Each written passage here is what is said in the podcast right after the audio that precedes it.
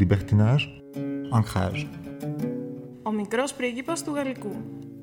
Μια εκπομπή για τη συμβίωση και τη φιλία των ανθρώπων. Με την Ελένη Κονδύλη. Και την υποστήριξη του Θοδωρή Θωμά.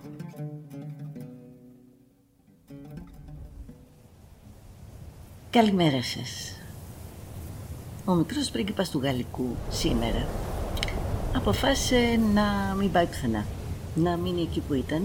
Ο Σάντε Εξυπερή προσπάθει να φτιάξει το αεροπλάνο που έχει πέσει και ο μικρός πρίγκιπας κοιτάζει την έρημο και διαρωτάται τι στο καλό είναι αυτό, από πού έχει προέρχεται τόση σκόνη; Άρα και σκόνη είναι η έρημος, όχι, όχι, είναι άμμος. Και από πού έχει έρθει αυτή η άμμος; Την ερώτηση λοιπόν που κάνει ο μικρός πρίγκιπας για την ε, έρημο την έχει κάνει πριν και δεν έχει δώσει βέβαια σαφή απάντηση ο Τεοντόρ Μονό. Γι' αυτόν τον Τεοντόρ Μονό λοιπόν θα μιλήσουμε με τον μικρό πρίγκιπα σήμερα ο οποίος είναι μια εντελώς εξαιρετική προσωπικότητα. Naturaliste, spécialiste des poissons, des déserts, explorateur, historien, écrivain, poète, dessinateur, membre de l'Académie des sciences, Théodore Monod est un grand savant français du XXe siècle. Il est surtout connu pour sa quête d'une météorite dans le désert et ses engagements pacifistes et écologistes. Mais c'est aussi un personnage aux multiples visages. Σκεφτόμουν όταν ερχόμουν να μιλήσω με τον μικρό πρίγκιπα για τον Τεοντόρ Μονό ότι δεν θυμόμουν πότε έχει γεννηθεί ο Τεοντόρ Μονό. Και σκεφτόμουν, μα είναι δυνατόν να κάνεις μια εκπομπή και να μην ξέρεις πότε γεννήθηκε αυτός για τον οποίο μιλάς. Τώρα το έχω μάθει βέβαια. Lui qui naît non pas sur la bosse d'un chameau, mais à Rouen le 9 avril 1902. Και σκεφτόμουν ακριβώς αυτό. Ότι δεν έχει σημασία πότε γεννήθηκε ένας άνθρωπος, πότε πέθανε, τι ακριβώς έκανε. Σημασία έχει αν αυτός ο άνθρωπος μας είναι γνωστός για κάτι το οποίο είναι μεγαλειώδες. Και όντως, ο Τεοντόρ Μονό είναι ένας μεγαλειώδης άνθρωπος. Et Théodore Monod, vous dites quelque part que vous, euh, donc vous détestez les guerres, vous trouvez que- qu'il n'y a même pas de guerre juste. Oui. Ouais, vous le dites. Vous trouvez que donc la guerre, là, contre le Ah, nazi, je c'était crois. pas une guerre... Je crois. Non Mais il y a, d'autres, fa- il y a probablement d'autres façons de résister à un adversaire que, que la violence. Oui. Jusqu'à présent, jusqu'à présent, on, a, on, a, on s'est installé dans cette idée que seule la violence pouvait répondre à une hostilité extérieure, etc. C'est pas certain du tout. Jusqu'à présent. Les, les Romains avaient un dicton stupide qui est encore, encore à l'ordre du jour. Civis pacem para bellum. Alors que le vrai dicton, c'est civis pacem para pacem. Et chez les Romains ont fait la guerre pendant 250 ans, ils l'ont fait tous les ans, avec leur beau dicton. Την πρώτη φορά που τον ε, γνώρισα Ήταν στη δεκαετία του 1980 σε μια γαλλική εκπομπή όπου έβλεπα έναν άνθρωπο συμπαθέστατο μου έκαναν εντύπωση οι μάλινες κάλτσες που φόραγε και τα μ, παπούτσια, τα χοντρά παπούτσια που είχε και ο σεβασμός με τον οποίο πραγματικά τον αγκάλιαζε ο Μπερνάχ Πιβό, ένας πολύ εκλεκτός ε, Γάλλος ε, λόγιος δημοσιογράφος. Έτσι λοιπόν γνώρισα τον ε, Τεοντόρ Μονό, ο οποίος είναι ειδικός της Σαχάρας. Ως ειδικό της Σαχάρας έκανε πολλά και διάφορα πράγματα. Ένα για τον οποίο το θυμάμαι, αφού πρώτα διάβασα τα βιβλία του και ενδιαφέρθηκα γι' αυτόν, ήταν ότι κάθε μέρα έκανε προσευχή. Ποιος ήταν αυτός ο Τεοντόρ Μονό, είχε γεννηθεί στη Γαλλία, το 1902 γεννήθηκε στη Γουά και πέθανε το 2000 στις Βεσσαλίες. Ο Τεοντόρ Μονό λοιπόν ήταν ε, γόνος μιας ε, γαλλικής προτεσταντικής οικογένειας, άρα ε, χριστιανός, ο οποίος κάθε μέρα διάβαζε ελληνικά από το Ευαγγέλιο στην ελληνική γλώσσα τους μακαρισμούς του Χριστού. Αυτή ήταν η προσευχή. Εντυπωσιακό. Επίσης κυκλοφορούσε πάντα στις μεγάλες ε, περιοδίες του στην ε, έρημο ε, έχοντας μαζί του ένα μπαστούνι. Σε αυτό το μπαστούνι κρέμονταν διάφορα χαϊμαλιά ανάμεσα στα οποία ήταν και μ, κάτι από το Μάη του 68 «Κάνε έρατα, όχι πόλεμο», έλεγε το, το μπαστούνάκι του πάνω. Ο Τεοντόρ Μονό ήταν επίσης κάποιος ο οποίος νίστευε μια φορά το χρόνο. Vous participez tous les ans à un, à un jeûne euh, sur, le, le- en- sur le, le- le PC atomique de Tavernier en France. Pourquoi; Euh, en souvenir de ce qui s'est passé le 6 août 1945 et le 9 août 1945, c'est-à-dire les bombardements de- atomiques d'Hiroshima et de Nagasaki Moi, j'estime que le, le 5 août à minuit, c'était terminé ce qu'on appelle l'ère chrétienne. Les ères, c'est une grande division du temps. Et le 6 août, nous avions basculé dans une autre ère qu'on appelle maintenant l'ère nucléaire ou l'ère atomique. Et quand on sait réellement ce qui s'est passé ce jour-là, je crois qu'on a raison de commémorer ce jour, d'autant plus que le, bombardement, un bombardement atomique, c'est pas. Naturellement, toutes les bombes sont condamnables. Il faut supprimer toutes les bombes, pas seulement les bombes atomiques. Mais les bombes atomiques ont quelque chose de spécifique. C'est que, on vous dit, les, bonnes, gens vous disent, c'est bien triste ce qui s'est passé à Hiroshima, mais à Dresde aussi, les deux horribles bombardements britanniques avaient les enfants sans tête. Oui, c'est vrai, malheureusement. Mais le lendemain, ce qui était mort à Dresde était mort. Alors que, alors que, les séquelles physiologiques de ce qui s'est passé le 6 août 1945 à Hiroshima ne sont pas, à ma, à ma connaissance, ne sont pas encore totalement évaporées. On, on- on souffre encore de ce qui s'est passé.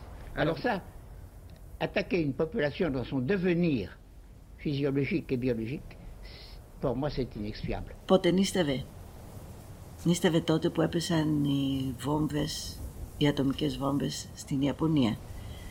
Το τέλος του Δευτέρου Παγκοσμίου Πολέμου δηλαδή. Άρα πρόκειται για έναν άνθρωπο ο οποίος ήταν άνθρωπος άνθρωπος. Τι εννοούμε άνθρωπος άνθρωπος; Ότι πάλευε για τους ανθρώπους, τους είχε πάντα δίπλα του. Ότι ήταν η πρώτη του σκέψη. Και αφού ήταν η πρώτη του σκέψη ο άνθρωπος, αγαπούσε πάρα πολύ τη φύση, τα ζώα, τα φυτά και όλα αυτά. Πώς έγινε και ενδιαφέρθηκε για την έρημο ο Τεοντόρ Μονό.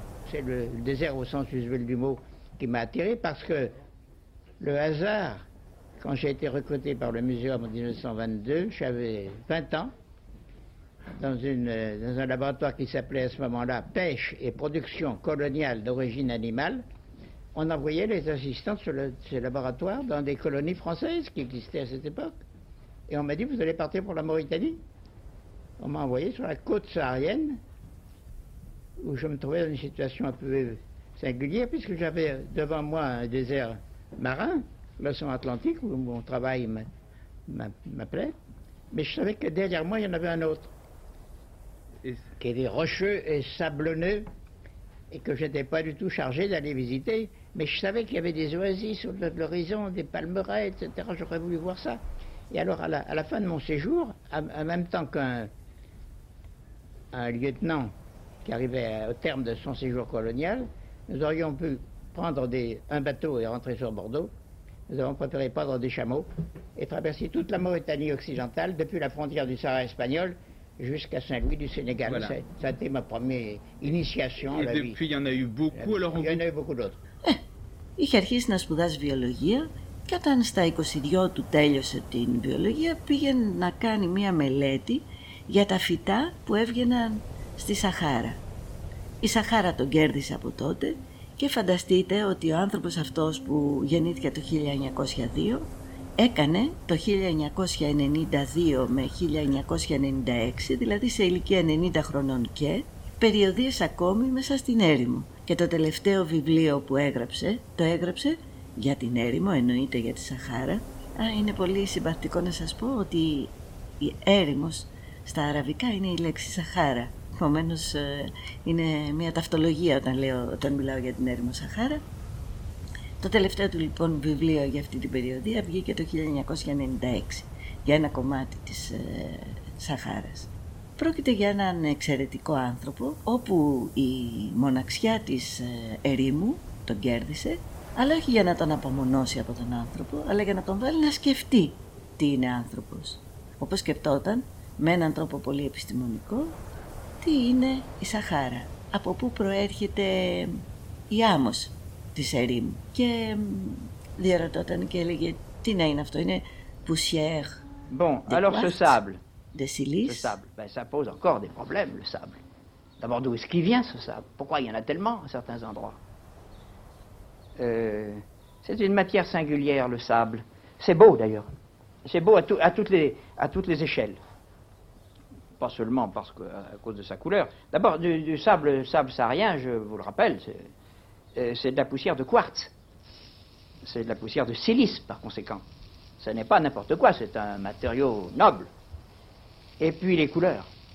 Euh, ce sable est généralement doré, peut devenir presque rougeâtre. Par endroits, il peut également être blanc, blanc pur, c'est encore. euh, c'est plus rare. Mais enfin, c'est très très beau aussi. On dirait des dunes en, sucre en poudre ou en plâtre.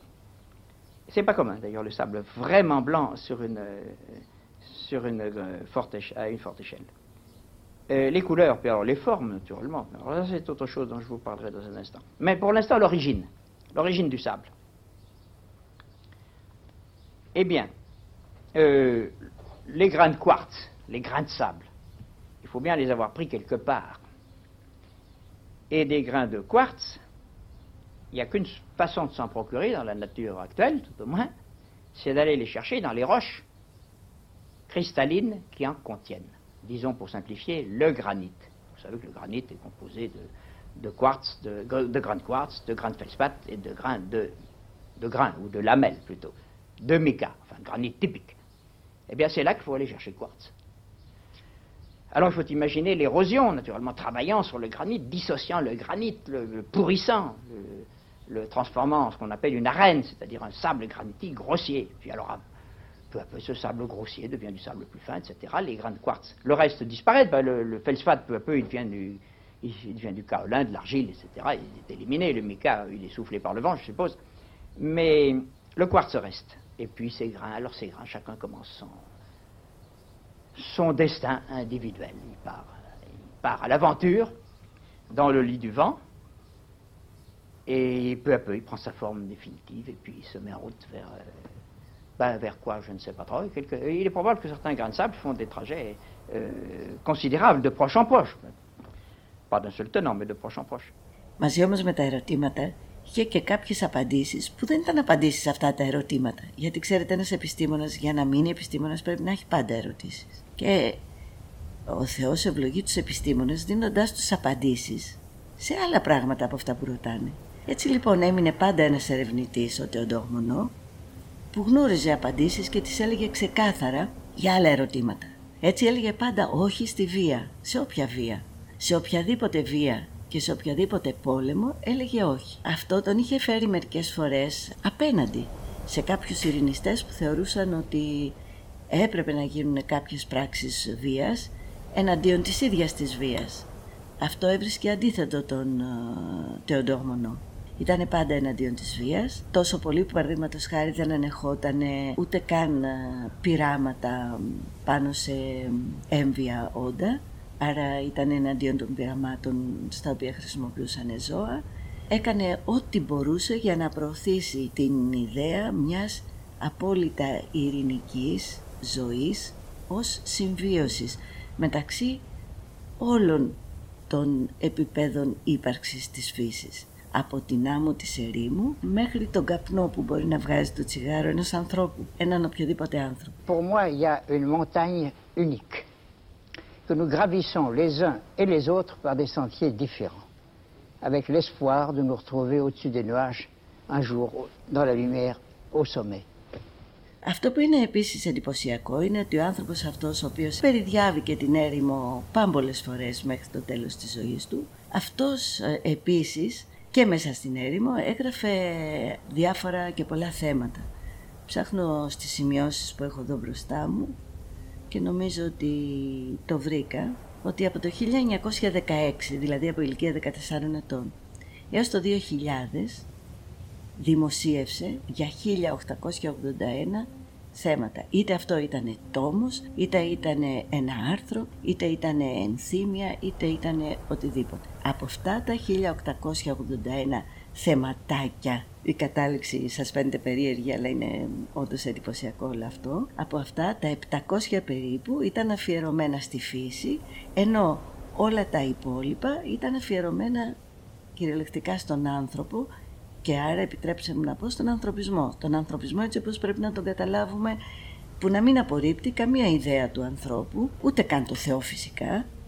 Μ. Όταν μιλάμε για ανθρωπισμό δεν μιλάμε για μ, αθεία. Άλλωστε ήταν όπως είπαμε χριστιανός ο, ο συγκεκριμένος και επίσης σε αυτά όλα τα χρόνια του μεγάλου έρωτα που είχε με την ε, φύση της Βορείου, κυρίως της Βορείου Αφρικής, Επίσης μάζεψε 20.671 εσαντιγιόν τα οποία έδειχναν από όλα του τα ταξίδια ε, διάφορα θέματα τα οποία εξέταζε ε, ανάλογα με τα πετρώματα που συναντούσε, ανάλογα με τα φυτά που συναντούσε, ανάλογα με τις τροφές των ζώων που έβρισκε κλπ. κλπ. Άρα πρόκειται πραγματικά για έναν εξαιρετικό άνθρωπο. Αυτό που είναι ελπιδοφόρο και πολύ ωραίο είναι ότι ο άνθρωπος αυτός πέθανε όπως σας είπα ε, γύρω στο 2000, νομίζω ακριβώς το, το 2000. Πριν το 2005 ήδη η Γαλλία είχε αφιερώσει ε, μία πλευρά του Μουσείου Φυσικής Ιστορίας σε αυτόν τον σπουδαίο άνθρωπο. Μπράβο στη Γαλλία, η οποία με αυτόν τον τρόπο δείχνει ότι δεν αφήνει στο αδιάβαστο τους ε, σοφούς που είχε την τύχη να καλλιεργήσει. Ο μικρός πρίγκιπας πάντα θυμάται τον ε, Τεοντόρ Μονό, είναι σαν να τον βλέπει να πλένει τα πιάτα του μέσα στην έρημο. Ξέρετε με ποιο τρόπο ο Τεοντόρ Μονό έπλαινε το μικρό τσίγκινο πιατάκι μέσα στο οποίο έτρωγε την ελάχιστη τροφή του. Ε, ξέρετε ότι η φύση παρέχει τα πάντα. Έτσι παρέχει τη ζέστη με την οποία μπορείς να μαγειρέψεις στην έρημο. Αυτή που συζητάει μαζί με τον ε, μικρό πρίγκιπα αυτή τη στιγμή το έχει κάνει και έχει μαγειρέψει για τα παιδιά της και έχει επίσης πλύνει πιάτα για τα παιδιά της με αυτό το φυσικό τρόπο. Έτσι και ο Ντορμονό έφτιαχνε το φαγητό του ακουμπώντας το τσίγκινο πιατάκι του στην έρημο και επίσης έπλαινε το πιατάκι του, το οποίο μένε πεντακάθαρο, με την άμμο, η οποία ε, έδιωχνε κάθε ίχνος. Δεν μπορείτε να φανταστείτε τι καλά που πλένει ε, η άμμος. Έδιωχνε κάθε, κάθε τι που θα μπορούσε να, να βλάψει οποιονδήποτε άνθρωπο. Ο άνθρωπος αυτός λοιπόν ήξερε με κάθε τρόπο να είναι ταπεινός απέναντι στην φύση και γι' αυτό να είναι πάρα πολύ πλούσιος. Από αυτό το πλούτο θέλησα να σας πω δύο-τρία πράγματα. Σας τα είπα. Ευχαριστώ πολύ τον μικρό πρίγκιπα που με ρώτησε και τον κύριο Θοδωρή Θωμά που βοήθησε. Καλημέρα σας.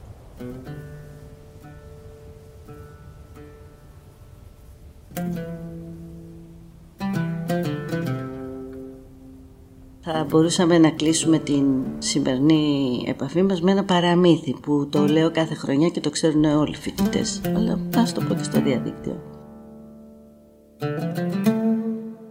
Ότι μια φορά ο Χαλίφης πέρασε από ένα, μια πόλη, κάποιους δρόμους είδε μπροστά του ένα δόλιο τύπο που καθόταν εκεί και του λέει «Εσύ θα ανοίξεις σχολείο». Ο άνθρωπος δεν μπορούσε να αντιμιλήσει το χαλίφι, αλλά γράμματα δεν ήξερε. Ε, δεν μπορούσε να του πει ότι λάθος επιλέξατε, δεν ξέρω τι μου γίνεται. Ε, τι να κάνει, άνοιξε την πόρτα του σπιτιού του, έβαλε το σαρίκι του, το έκανε λίγο πιο ψηλό γιατί όσο πιο ψηλό είναι το σαρίκι τόσο πιο σοφός φαίνεται ο άνθρωπος και κάθισε εκεί απ' έξω και κάνει προσευχές στον Αλάχ να μην πατήσει άνθρωπος και να μην μπει μέσα στην ανοιχτή πόρτα. Να σου όμως που φαίνεται ο Αλάχ δεν άκουγε εκείνη την ώρα και άρχισαν ένα-δυο άνθρωποι. Είδαν ανοιχτή πόρτα, είδαν αυτό να παίξω με το σηκωμένο σαρίκι μπήκανε μέσα. Ο υποτιθέμενος δάσκαλος όμως δεν έμπαινε γιατί δεν είχε τι να πει.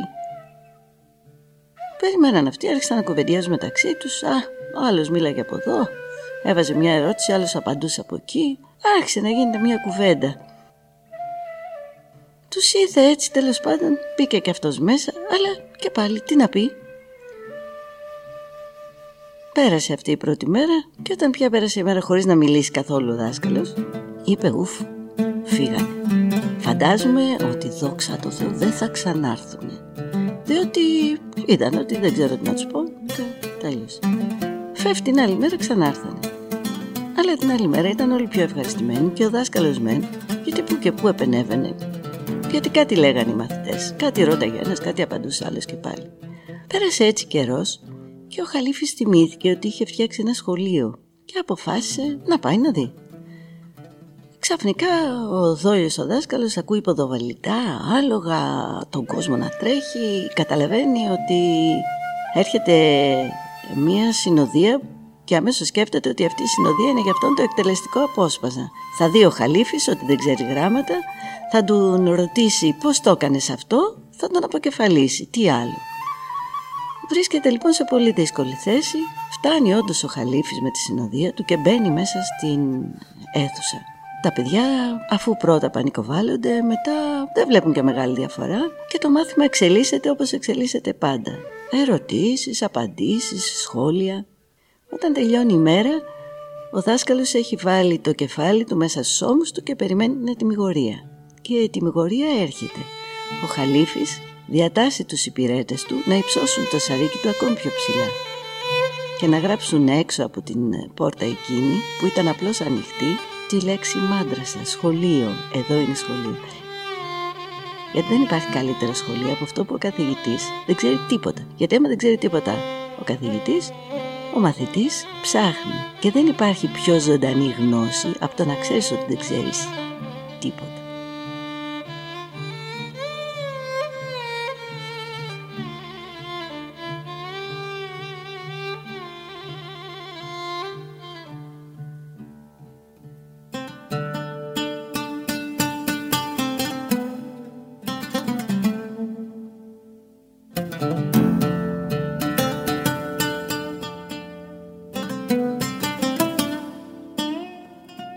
Ήταν μια εκπομπή Libertinage, ancrage. Ο μικρός πρίγκιπας του Γαλλικού. Μια εκπομπή για τη συμβίωση και τη φιλία των ανθρώπων. Με την Ελένη Κονδύλη. Και την υποστήριξη του Θοδωρή Θωμά.